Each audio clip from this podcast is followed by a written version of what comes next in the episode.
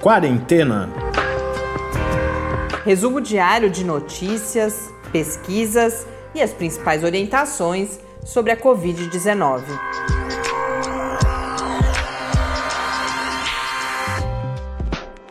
Quarentena, dia 115. Olá, bem-vindos a mais um encontro neste centésimo décimo quinto episódio do Quarentena. Eu sou Mariana Petson. Eu sou o Tarso Fabrício. Recebemos hoje mensagens de mais duas ouvintes.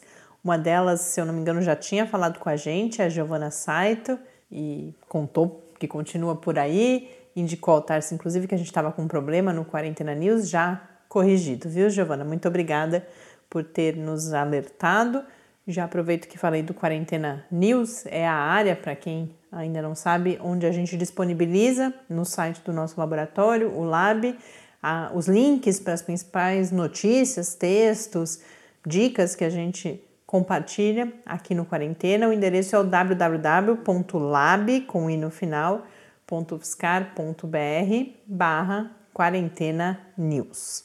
Escreveu para a gente também a Ana Luísa, que é professora aqui na Universidade Federal de São Carlos. A gente tem tido vários encontros à distância durante a quarentena com pessoas que estão aqui bastante próximas de nós. Já aconteceu de entrevistarmos também pesquisadores que a gente só que são aqui de São Carlos, seja da UFSCar ou da USP, e que a gente só conheceu durante a pandemia. São os encontros positivos. Obrigada, Ana Luísa. Ana Luísa que sugere uma pauta para que a gente fale sobre o que está mais comum a gente ler em inglês, os super spreaders, os super espalhadores, aquelas situações em que a gente tem um alto número de contágios. A gente de fato nunca se aprofundou sobre isso. Ela considera, inclusive, se a gente tem alguma pesquisa no Brasil, eu ainda não tenho conhecimento, a gente vai pesquisar, mas hoje a gente volta a falar a questão das gotículas, da, da forma de transmissão. A OMS agora reconhece que pode existir a, transmissão por gotículas menores.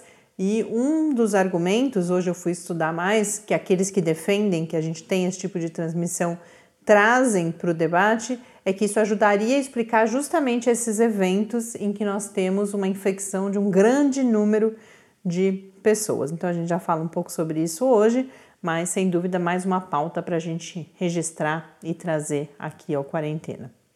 Hoje, dia 8 de julho, é o Dia Nacional da Ciência e do Pesquisador, algo que ao menos imagino que, infelizmente, principalmente na nossa bolha, ganhou bastante visibilidade, mas também a gente vê uma campanha aí, veículos de imprensa falando sobre isso, e a mensagem que marcou a data neste ano de 2020 foi uma mensagem de que é importante falar sobre o processo de produção do conhecimento científico. A gente fica muito feliz em relação a isso, já há bastante tempo nós temos defendido essa abordagem no Lab, inclusive porque eu falei sobre isso hoje à tarde e lembrei e quis trazer para vocês. Eu, por exemplo, por que, que eu decidi trabalhar com divulgação do conhecimento científico? Eu tinha, na época que estava me formando, Jornalista tinha amigos comigo de outros cursos que eram já pesquisadores, estavam realizando as suas pesquisas de mestrado, e eu notava principalmente um, um, prazer muito grande, uma satisfação deles na sua atividade de pesquisa, de produção do conhecimento científico. E eu queria saber por que, que eles estavam se divertindo tanto e comecei a fazer perguntas, e isso acontecia durante justamente a minha formação como jornalista, e, e eu trouxe isso para minha carreira, essa vontade de compartilhar o que eu via como um direito das pessoas, que elas, a gente fala bastante do, do, da democratização do acesso ao conhecimento, da gente divulgar o conteúdo da ciência, mas eu, vi, eu vejo até hoje como um direito das pessoas que elas possam entender e compartilhar desse. Eu estou chamando de prazer, mas às vezes é até uma certa. um encantamento. É um, um, um processo, é claro que pode ser bastante frustrante, mas quando você consegue compreender melhor o mundo, uma situação, as formas como as coisas acontecem, ou quando é possível, por exemplo, colaborar numa situação como essa de pandemia, não tenho dúvidas que é. E mais do que isso, o próprio processo mesmo de, de, de curiosidade, de investigação, é um, o ser humano é naturalmente curioso, fala-se muito sobre isso, como as crianças têm uma curiosidade em relação ao mundo e que depois vão perdendo isso, em parte pela própria interação com, com os adultos, a forma como essa interação acontece. Então, acho que manter essa curiosidade, manter essa fascinação é uma das tarefas da divulgação científica. Mas, por outro lado, eu acho importante também que a própria comunidade científica e a ciência façam um olhar, uma autocrítica, principalmente nesse momento de pandemia que a gente vive, por que chegamos até aqui?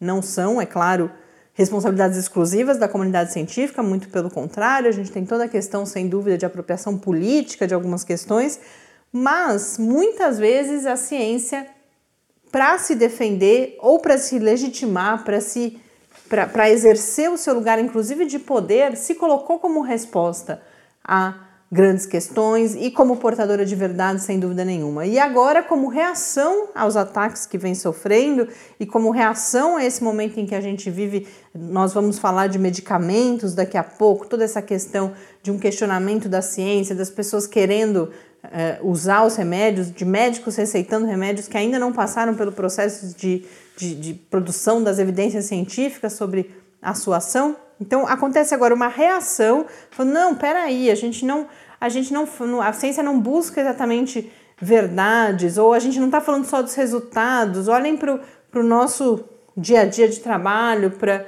aquilo que a gente está fazendo. Tudo isso é verdade, tudo isso é importante, mas é preciso atenção a isso também. Quando essas coisas surgem só como reação a uma falta de apoio, alguma coisa do tipo. Eu acho que precisamos caminhar também no sentido de um maior diálogo. Eu tenho é hoje mesmo. Isso, inclusive, como faz muito tempo que a gente trabalha, a gente já viu ondas dessa coisa, ah, precisamos falar de ciência, precisamos divulgar de ciência, geralmente em dois extremos, né? Ou é quando a ciência está na crise, ou quando está tudo muito bem e tem dinheiro sobrando, inclusive.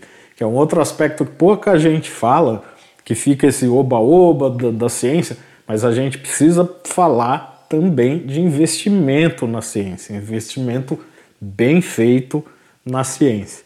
Um outro aspecto importante é sempre de pensar na soberania, o que, que a, a ciência pode contribuir para a soberania de uma nação.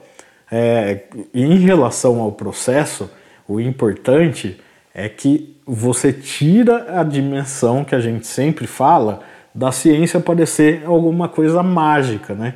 Que muitas vezes por essa coisa esse deslumbramento, ai, como é legal ser cientista, não sei o quê, como olha os meus resultados, que maravilhosos, acabam confundindo um pouco e dando um pouco essa dimensão de uma certa magia ali, sendo que esse processo não tem nada de mágico e inclusive tem uma outra questão muito séria. Esse processo muitas vezes, eu ouvindo você falar que é seus amigos que falavam que era divertido e tal, não sei o quê, tem os momentos de diversão, mas o processo muitas vezes é doloroso, frustrante, demorado. Então, é, eu acho que é importante frisar isso também, que esse processo não é tão bonito como muitas vezes também algumas pessoas pintam, né? É um processo muitas vezes, em alguns casos, sofrido, lento, demorado, de, que exige paciência e dedicação.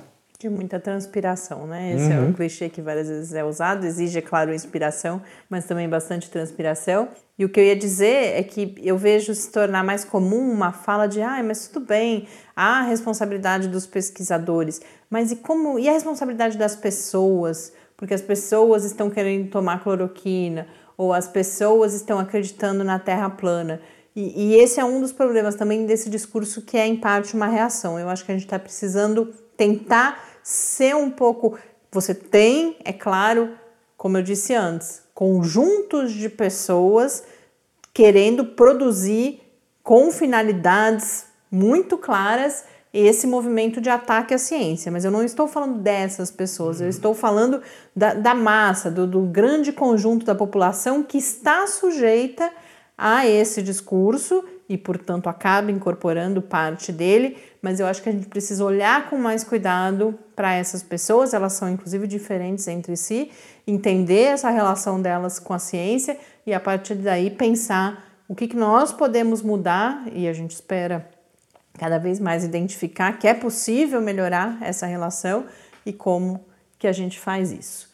Então, é um pouco a reflexão que eu queria trazer. Hoje foram publicados vários textos sobre isso. Eu destaco, eu não, não deu tempo de ler, eu, eu destaco o que eu li, e que eu acho que traz alguns desses pontos, que é o do Marcelo Viana, que é o presidente, o diretor do Instituto de Matemática Pura e Aplicada. Inclusive, ontem conversamos com o pesquisador do INPA, então também estava inspirada por isso. Ele que tem se dedicado bastante a escrever sobre ciência, a divulgação científica, e publicou hoje na Folha de São Paulo um texto chamado O Valor da Ciência, em que ele fala justamente sobre indagações sobre o mundo, essa questão da curiosidade, vai dizer que durante muito tempo e até hoje a resposta a, essas grandes questões existenciais sobre a nossa origem, a origem do mundo, vieram a partir dos mitos, por exemplo, até inclusive os mitos de, de fundação religiosos. Uhum. Mas que uma diferença, eu não, e eu não tinha pensado dessa forma ainda, é que esses mitos, eles, por exemplo, em situações de tragédia, eles explicam, eles confortam, mas eles não são capazes de transformar o mundo, a sociedade, a nossa prática, para evitar essas tragédias. Então, aí sim a gente tem um poder e uma especificidade da ciência em relação ou na sua relação com o mundo. Fala de que a ciência não produz certezas e sim que ela traz a melhor verdade disponível naquele momento, mas que há um dinamismo e que isso pode se transformar a qualquer momento. E fala algo que eu acho que tem sido muito presente. Eu cada vez mais tenho percebido os ruídos e as polêmicas desse momento com base nisso, de que a verdade algumas vezes incomoda. E é o caso, por exemplo, quando você diz que aquele remédio ainda não é o que vai curar a nossa angústia de estarmos diante de um desafio tão grande, de um ataque tão grande que é o ataque da pandemia, da Covid-19. Quando você é o portador dessa informação, e é isso que até esse momento a ciência tem feito, de falar, olha, não há evidências ainda, é de certa forma esperado que você tenha uma reação, falando, não, eu quero tomar o remédio, eu quero que esse remédio me cure, e portanto eu não vou acreditar nisso que você está me dizendo. Então acho que são reflexões importantes e fiquei pensando outra coisa voltando à questão do, do, Dia Nacional da Ciência e do Pesquisador, que a gente tem que investir também nos discursos positivos. A gente tem falado muito, olha, não há evidências científicas do remédio, mas e tudo, e a gente tem feito isso em parte aqui no Quarentena. E tudo que a ciência já, já foi fez, capaz de é descobrir. Uma coisa incrível. Né, nesse curto espaço de tempo sobre a pandemia. Eu acho que a gente tem que reforçar esse discurso, porque infelizmente, no caso dos fármacos, por enquanto, o que a ciência tem feito, tem podido fazer é negar, mas negar a partir de um conhecimento já produzido, uhum. né? Tem ou ainda em vários casos da ausência, né, de evidências, mas em outros ela já produziu um conhecimento que já nos permite saber, olha, esse aqui não, mas existem N outros como possibilidades. Então, e como a gente falou há um tempo atrás, a, a lógica, por exemplo, do reposicionamento dos fármacos ela agora muito provavelmente já não é mais possível reposicionar alguma coisa. Que foi a primeira tentativa, né? Todo mundo parte para fazer uma jornada, uma maratona para testar essas drogas que já existem. Se não chegou uma cura até agora, muito provavelmente não vai ser por esse caminho. Então já se começa a pensar em outras possibilidades, em outros caminhos mas primeiro a, a lógica sempre vai ser tentando buscar naquilo que, que já, já, existe, tem. né? Bom, uma digressão não tão breve, mas a gente não podia deixar Ufa. de falar sobre isso, considerando a natureza aqui da nossa atividade, do nosso podcast. Vamos agora a um rápido giro pelo Brasil. A primeira informação que eu não posso deixar de compartilhar, pois falamos disso aqui antes, foram anunciadas agora as novas datas para o Enem. A versão em papel, esse ano pela primeira vez vai existir uma aplicação digital, mas que é um piloto, um teste. A versão em papel ficou marcada para os dias 17 e 24 de janeiro, a versão digital para 31 de janeiro e 7 de fevereiro.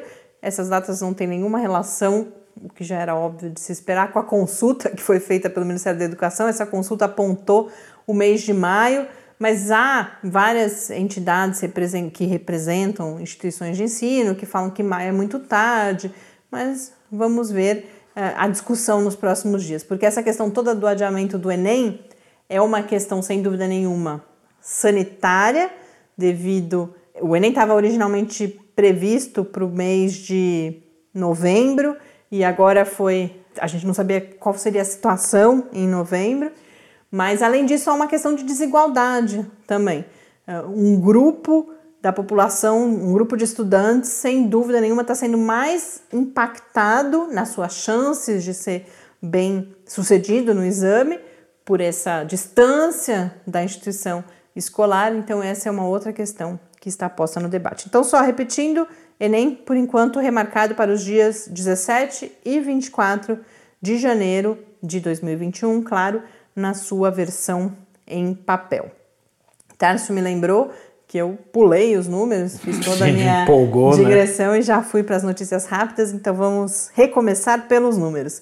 No Brasil, hoje nós temos 1.713.160 casos de Covid-19, com 67.964 mortes, um acréscimo de 1.223 mortes nas últimas 24 horas. No mundo são 11 milhões 669.259 casos, segundo a Organização Mundial da Saúde.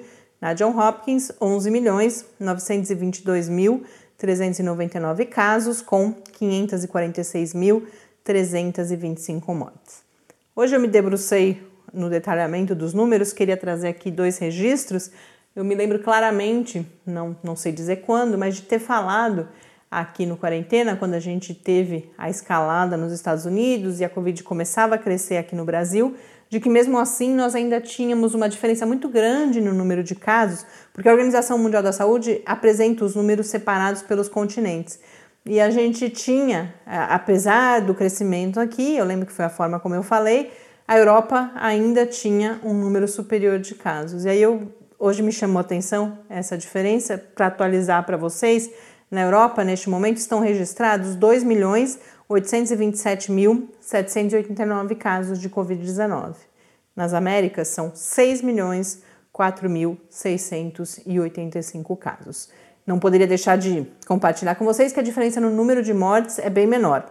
Nós temos na Europa 201.255 mortes e nas Américas 268.828 mortes. Há várias hipóteses e a principal delas, para essa diferença não ser tão gritante quanto é a diferença no número de casos. Será que é do gene Neandertal? Não, eles, é, a principal hipótese são as questões. Tá, você está encantado com o gene Neandertal, está estudando desde que a gente deu a notícia aqui, está indo atrás de mais informações. Mas nesse caso, a principal hipótese é de diferenças demográficas, mesmo uma, uma, uma maior população idosa na Europa. Mas não é a explicação definitiva, é só um, uma das explicações que eu ouvi para isso. Não, e tem uma questão também que é temporal, né?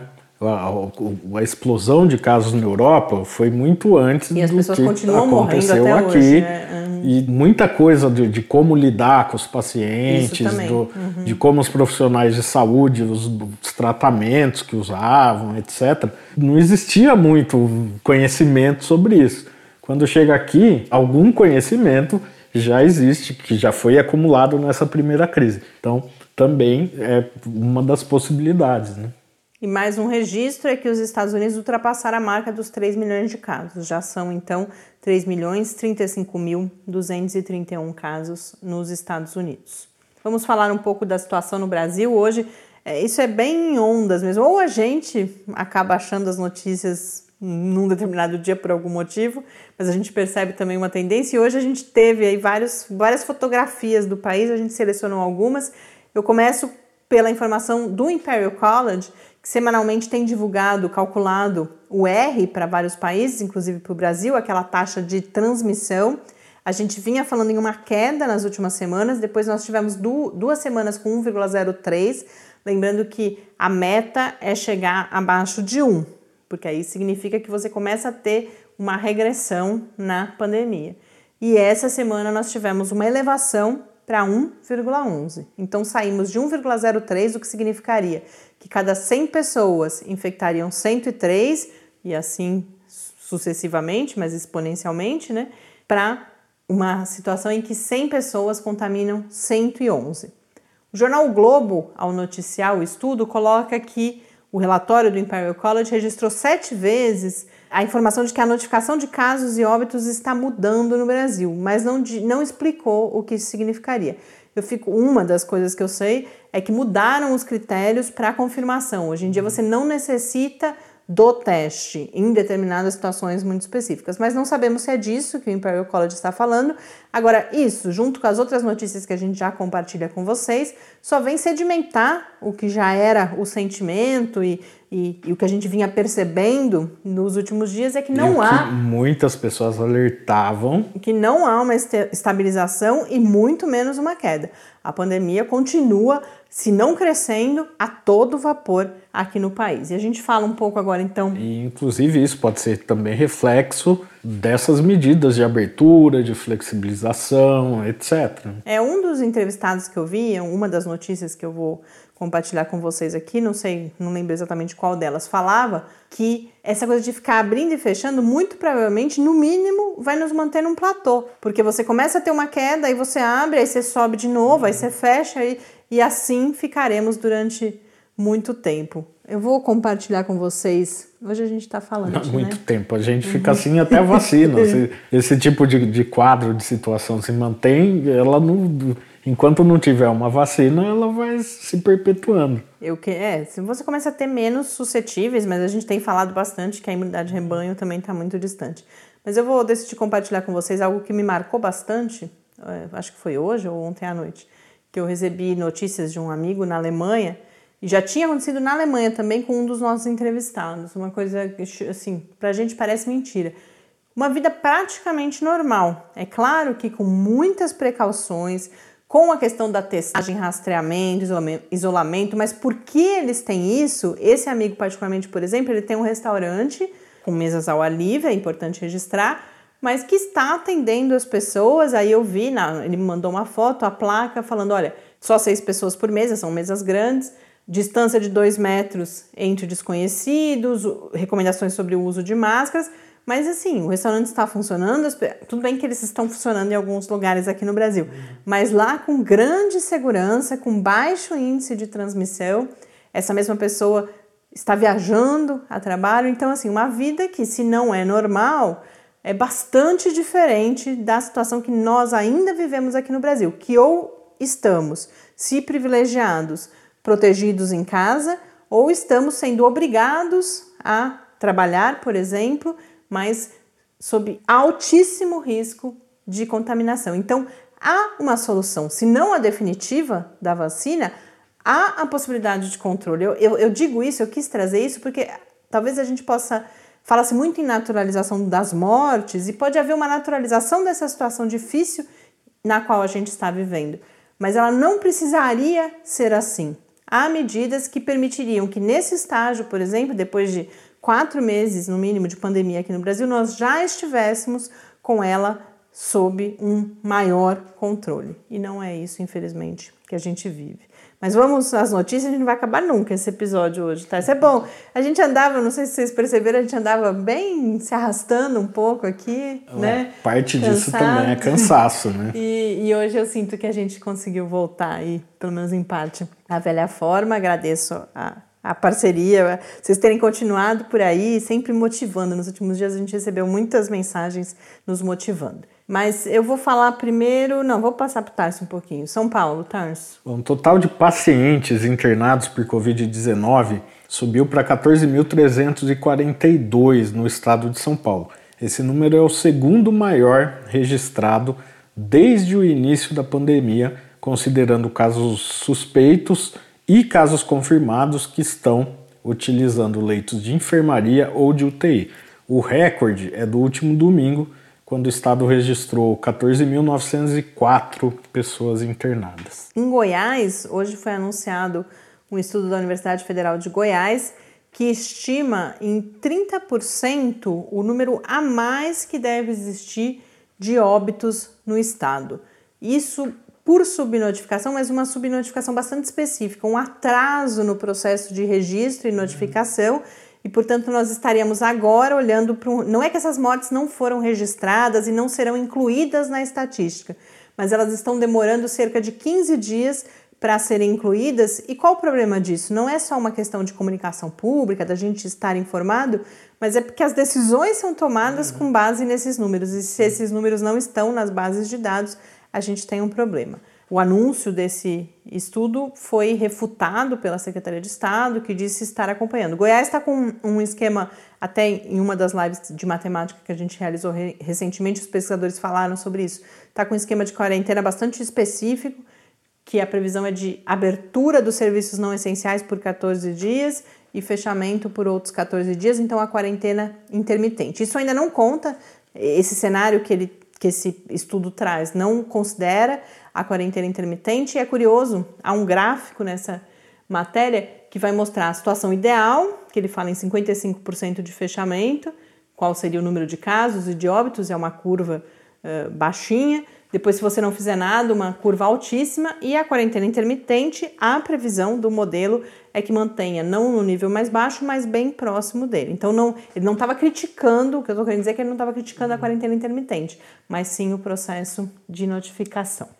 Voltamos a Belo Horizonte, que a gente tem falado bastante. É, 41 pessoas sem teto de Belo Horizonte testaram positivo para a Covid-19. Os resultados foram divulgados pelo boletim epidemiológico da Prefeitura da capital mineira, que monitora desde junho, desde o começo de junho, os sintomas respiratórios nessa população sem teto da cidade. Os casos positivos sem gravidade são acolhidos em uma unidade do SESC da cidade, que está preparada para garantir aí é, o acolhimento de até 300 pessoas. Um outro dado preocupante, mas esse é uma fotografia do passado, veio numa reportagem da Folha de São Paulo, que pediu a um especialista da Fiocruz para fazer uma análise dos dados sobre óbitos em casa. Já tinha algumas suspeitas de que a gente encontraria, em outros países isso foi verificado um crescimento do número de óbitos é, em casa. Em, várias, em vários momentos foi aparecendo, né, ao longo do, desse tempo que a gente está falando aqui, pipocavam essas, essas notícias um, em cidades distintas. assim. É, esse levantamento que eles fizeram foram para quatro capitais, São Paulo, Rio de Janeiro, Manaus e Fortaleza, porque, segundo a reportagem, é onde você tem os dados mais confiáveis, sistemas mais bem estabelecidos, mas também são, elas representam um terço dos óbitos por Covid-19 no país. Então, elas são bastante representativas. E com os dados dessa cidade, por que, que eu falei que é uma fotografia do passado? Porque estava olhando para os meses de abril e maio, se eu não me engano, mas vai mostrando a trajetória da pandemia aqui no país. Identificou-se um crescimento de 53% em relação ao ano passado. E isso tem duas explicações possíveis e prováveis.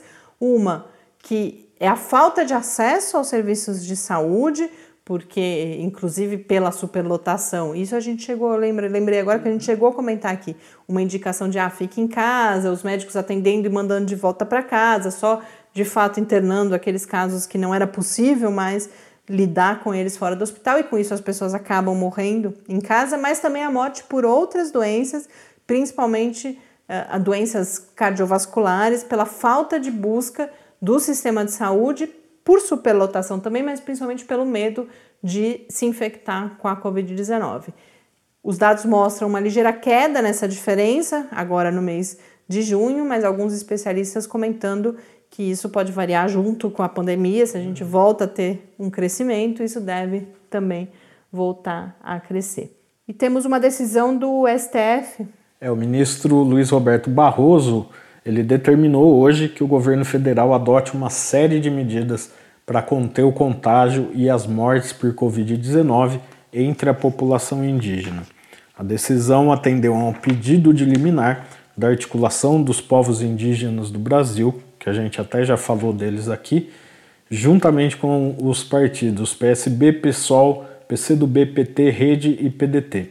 A entidade e as legendas abriram a ação apontando omissões do governo no combate à disseminação do novo coronavírus entre a população indígena. Eu acabei não me preparando para trazer aqui, mas li hoje de manhã, isso certamente vai gerar notícias ao longo do dia de amanhã, porque hoje também houve a publicação de um decreto, algum documento que tinha sido aprovado já na Câmara e no Senado, com medidas para atendimento aos povos indígenas, que provavelmente, vetos é, provavelmente do, com base nessa pressão e aí com vetos ridículos, né? Porque e isso já aconteceu. Eu falei antes, por exemplo, da questão das máscaras que foram sendo uhum. retirados e o argumento me chamou a atenção que o argumento é o mesmo, que é a coisa de criação de despesas não previstas, uhum. tal. Então é, é, é uma série de manobras e que produzem, eu até comentei hoje de manhã, quando comentei essa notícia no Twitter, falando que seria ridículo não fosse trágico, porque não, não faz de fato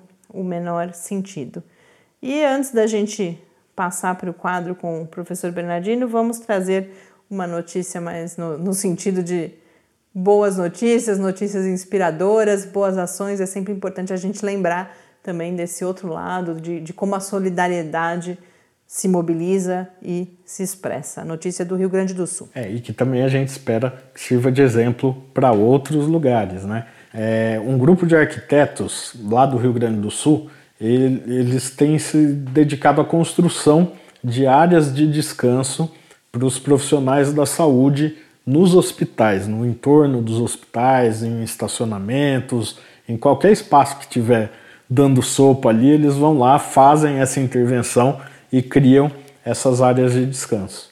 É, esse grupo chama, se chama Coletivo Arquitetos Voluntários e já entregou seis áreas desse tipo que, que já estão em funcionamento em hospitais de Porto Alegre, Caxias do Sul e Novo Hamburgo. Outras unidades também já estão com as áreas quase finalizadas em outras cidades do estado também, e o projeto conta com o auxílio de voluntários e com doações que são feitas por vaquinhas online, essas novas ferramentas aí que existem de, de, é, de financiamento coletivo. Fica então, como o Tarso disse, a, a inspiração, inspiração. aí para os nossos ouvintes que possam contribuir com coisas. Inclusive, pensando aqui, pra, a gente está aqui em São Carlos, tem um curso de arquitetura bacana, importante, a gente tem até parceria com o projeto Colab, né, que é da arquitetura. Então tá aí uma dica também de algo ou uma poderia, possibilidade, ou uma né? possibilidade de algo que seria bem interessante. A gente falou, não, sei, não lembro se foi ontem, mas acho que sim, da pressão ou da carta, né, uma forma de pressão sobre a OMS, a carta de mais de 200 cientistas alertando que já passou da hora de olharmos para uma nova possibilidade de transmissão que é importante a gente destacar que não é exatamente uma nova forma de transmissão. É, a OMS botou muito, muita ênfase e as evidências até agora apontavam nessa direção. Na transmissão pelas gotículas maiores, e essas gotículas elas têm uma característica. Olha lá, nossos produtores. Hoje a coisa tá animada. Suídos. Pepe, Bela. Quem, não, quem começou a nos ouvir mais recentemente não sabe que nós temos dois produtores caninos, o Pepe e a Bela, e às vezes eles se manifestam. Mas então as gotículas maiores, elas, por, justamente por serem maiores e mais pesadas, elas tendem a descer para o chão, para a superfície, e por isso recomenda-se essa distância de 2 metros, que seria o tempo ou a distância para que essa gotícula então não atingisse a outra pessoa. Mas se a gente começa a entender que há uma transmissão também pelos chamados aerosóis, que são nada menos ou nada mais do que a, ou nada menos ou nada mais que as, a, essas gotículas menores. E ao serem menores, elas viajam por distâncias maiores, portanto, podem contaminar e podem inclusive permanecer em suspensão por um certo tempo. As evidências são, e eu acho que essa é a boa notícia que é importante a gente destacar, que ele não dura muito tempo no ambiente, então não é como outros vírus, como o sarampo, por exemplo, que se você entrar horas depois o vírus vai estar tá lá. Mas significa que ele permanece e que ele viaja mais longe do que os dois metros. A Organização Mundial da Saúde inicialmente tinha evitado uh, comentar o assunto e hoje reconheceu, diz que, que, que ah, parece que há novas evidências, há, há uma crítica à OMS de que ela estaria sendo lenta em alterar as suas recomendações diante dessas evidências de que há também essa forma de transmissão. Para entender que mudanças seriam essas, eu conversei com o professor Bernardino, esse é o tema do nosso quadro de hoje. Perguntas e respostas sobre a Covid-19. Professor Bernardino, nós tivemos nos últimos dias algum debate e agora a Organização Mundial da Saúde muda o seu pronunciamento público em relação à transmissão da Covid-19 pelo ar. Quais são as novidades que nós temos nesse sentido e o que muda, se é que muda alguma coisa, nas recomendações, considerando que além dessas gotículas maiores, agora parece haver uma trajetória em direção a um consenso de que há uma outra forma de transmissão ou que talvez mesmo partículas menores já transmitam a doença. Há novos cuidados a serem tomados? Desde que se começou a investigar a transmissão da Covid, é, surgiram alguns artigos indicando a possibilidade do vírus ser transmitido por gotículas menores pelo ar. Isso foi muito preocupante em ambientes hospitalares, né, onde se provocava muito aerossol devido a determinadas medidas de ventilação do paciente, de aspiração, aumentava o risco de transmissão de aerossol, e isso fazia então que se indicasse o uso de equipamentos de proteção individual mais seguros para profissionais de saúde. Mas no, outros estudos vêm mostrando né, é, é, que é, existe a possibilidade do, do vírus ficar também em gotículas muito pequenas, não só aquelas gotas maiores de saliva, e aí flutuarem pelo ar. Então, por exemplo, naquelas gotas maiores de saliva, que nós estamos acostumados a, a conversar sobre ela em relação à questão da Covid, são gotas pesadas e na hora que ela é expelida da boca ou do nariz da pessoa contaminada, ela costuma cair no chão ou numa superfície em pouco tempo. Agora, num, num, numa gotícula muito menor, pequena, tipo aerossol, o vírus pode ficar flutuando no ar. E flutuando no ar, ele pode circular uma distância maior. E aí alguém pode aspirar essa pequena partícula e adquirir a Covid dessa maneira. Isso são hipóteses que esses estudos vêm levantando, mas os estudos têm sido muito insistentes em, em confirmar essa hipótese, né? não, não é uma evidência científica assim robusta e absoluta, não. Mas vários estudos vêm, vêm mostrando nessa mesma direção, de modo que isso traz uma preocupação a mais, não é? Porque se o vírus pode flutuar pelo ar e ficar mais tempo no ar, circular por uma distância maior entre uma pessoa e outra dessa forma, isso implica no seguinte: nós temos que radicalizar o uso de máscara, melhorar a qualidade das máscaras, aumentar o distanciamento social entre as pessoas, definitivamente não frequentar lugares fechados sem ventilação. Aglomerações, quaisquer que sejam, então, se tornam eventos muito perigosos, não é? E aí, o que, que é importante, então? Não ficarmos pessoas aglomeradas em lugares fechados e, de preferência, em lugares bastante ventilados, né? Então, onde não tiver ventilação, tem que provocar ventilação, abrindo porta, janela, colocando exaustor, é, talvez seja necessário usar algum meio físico para limpeza do ar. Existem alguns, alguns meios físicos que a gente usa que fazem a desinfecção do ar, ajudam a fazer isso, né? Isso aumenta a nossa necessidade de radicalizar a limpeza ambiental. Mas aí, realmente, o que fica mais preocupante com essa situação são locais é, de pouca ventilação, locais fechados, e a questão das pessoas não usarem máscara. Isso aí também vai ser um problema muito mais sério, considerando a possibilidade do vírus ser transmitido a uma distância maior do que dois metros, por exemplo, que é o que a gente tem preconizado para as pessoas ficarem distantes umas das outras, e em relação a essa questão de trabalhar em escritório, outras coisas desse tipo. É, igreja, cinema, teatro, isso aí é uma coisa, se for pensar nessa forma de transmissão por microgotícula por aerossol, se torna uma situação de altíssimo risco, né? Interior de ônibus, por exemplo. Então, é nesse sentido que a gente vai ter uma preocupação maior com essas descobertas que têm sido é, mais evidenciadas agora neste momento em relação à transmissão da Covid. Muito obrigada, professor Bernardino. Até o próximo episódio, nessa quinta-feira.